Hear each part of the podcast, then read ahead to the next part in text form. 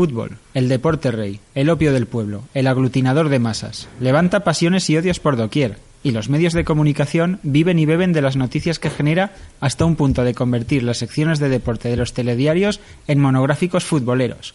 Futboleros por decir algo, porque cada vez cuesta más saber dónde acaban los deportes y dónde empieza Sálvame. Podría ser peor, podría llover. Por eso, porque estamos cansados de que nos bombardeen con que si tal jugador se ha cambiado el peinado o si tal otro se ha rascado lo que cuelga en mitad de un partido, estamos aquí, para reivindicar todos esos deportes y deportistas que los medios nos han vendido como deportes de segunda. Desde el motociclismo, que sí, que vale, que algo de presencia tiene en la cadena que emite y algo cuentan. En flagrante redifusión la mitad de las veces por culpa de la privatización, pero eso es otra historia. Pero salvo ellos, ¿alguien más habla de los resultados de las carreras? No, ¿verdad?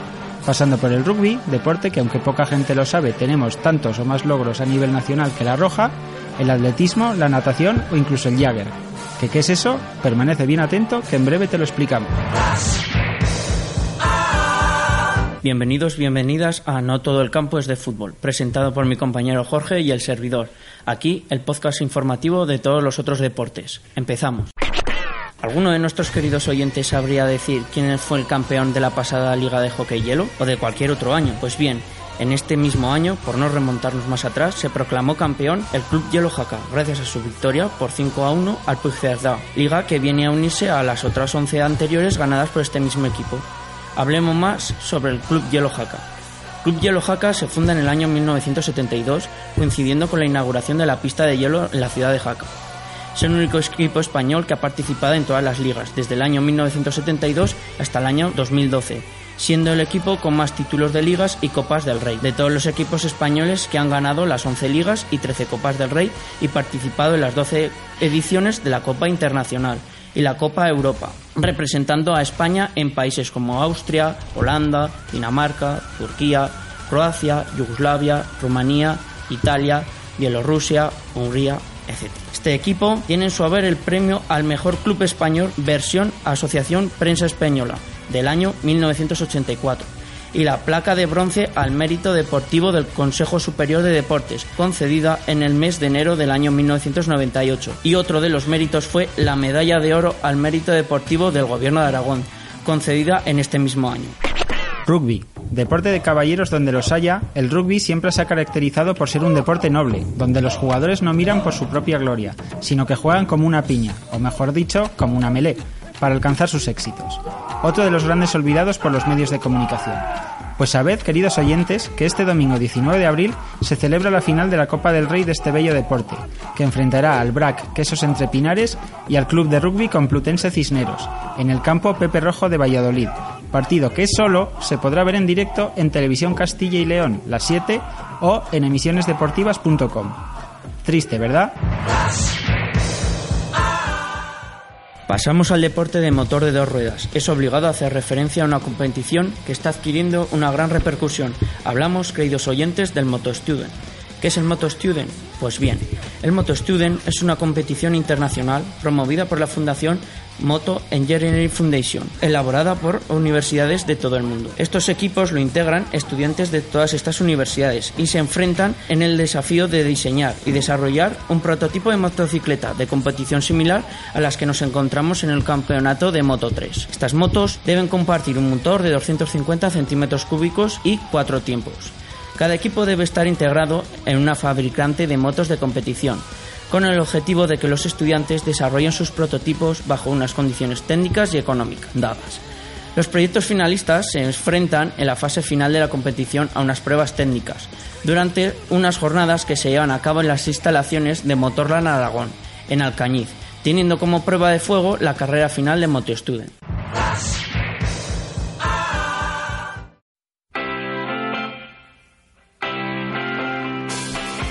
Jagger. Para muchos de nuestros oyentes, este palabrejo de origen alemán igual les hace venir a la mente al cantante de los Rolling Stone, o el licor Jagerminster, pero os aseguro que tiene poco que ver, aunque un chupito después de un partido nunca está de mal, ¿eh? Pero, ¿qué es el Jagger? Se trata de un deporte originado en Alemania en 1989, inspirado por la película protagonizada por Rutger Hauer, La sangre de los héroes. Aunque en esencia es muy parecido al rugby, añade elementos de esgrima, minimizando así el contacto entre jugadores. La finalidad de cada equipo es hacerse con la pelota y llevarla hasta la base contraria para marcar un tanto. El equipo que más anote será el ganador. Durante el partido, los jugadores deberán librarse de sus oponentes haciendo uso de sus dotes de esgrima y de su habilidad para esquivar los golpes adversarios, ya que si resultas impactado, quedarás bloqueado en el suelo durante un periodo de tiempo sin poder participar, poniendo en clara desventaja numérica a tu equipo. En cada equipo hay un corredor, se trata de un jugador que no va equipado, y el único con capacidad para tocar la pelota y convertir los puntos para ganar el partido. Lo que realmente hace diferente al Jagger es su equipamiento. La pelota, llamada Yug, tiene forma de cráneo, normalmente de perro, y los jugadores portan una especie de bastones con los que impactar y bloquear a sus adversarios. Sin duda es el Kete el que marca la diferencia, ya que es una pelota con una cadena de 3 metros con la que impactar y enrollar al equipo contrario. Todo el equipamiento está hecho con materiales blandos, normalmente con goma espuma. De esta forma los impactos no causan dolor y conseguimos hacer del Jagger un deporte seguro. Aunque a día de hoy es un deporte con poco reconocimiento más allá de la curiosidad que genera ver grupos de gente armados con espadas y mayales de goma espuma, está muy unido a espacios al aire libre, como son parques y campos municipales. Y desde hace unos años existe una Federación Española de Jagger, donde todos los interesados en este deporte pueden encontrar más información, incluso un mapa interactivo para buscar a los equipos que han ido formándose a lo largo de toda nuestra geografía. La web es www.fejager.es. Pasamos ahora a hablar de Arena Football League. Por si nunca habéis oído hablar de este deporte, es una liga de fútbol americano en campo cubierto que se disputa en Estados Unidos desde el año 1987. El juego se desarrolla en el interior de un campo más pequeño que el de fútbol americano o canadiense, al aire libre, lo que resulta ser un juego más rápido y de mayor puntuación. Pero, ¿cómo se practica? Pues bien, el Arena Football League es un fútbol de arena, que se juega exclusivamente en interiores o en canchas generalmente diseñadas para equipos, véanse de baloncesto o de hockey sobre hielo. En cuanto a su superficie, el campo es de mismo ancho y longitud que una pista de hielo de la NHL estándar, que es 26 por 61 metros. El área de golpeo es de 50 metros de largo, a diferencia del campo de la NFL que está a 100 metros de largo. En cada zona de anotación es de aproximadamente unos 8 metros. Dependiendo del lugar en el que se está jugando en el juego, las zonas extremas pueden ser rectangulares, como puede ser una cancha de baloncesto, o en su caso debido al diseño del edificio, curvo, como una pista de hockey. Cada banda tiene una barrera muy acolchada, con el relleno colocado sobre las tablas del hockey. Los postes de gol de campo son de 2,7 metros de longitud y el larguero es de 4,6 metros por encima de la superficie de juego. En cuanto a las redes de rebote, a cada lado de los postes rebotan los goles de campo fallados, de nuevo al terreno de juego. La pelota está en directo cuando rebotan estas redes o en su aparato de soporte. El sistema de red está suspendido de los cables de las vigas.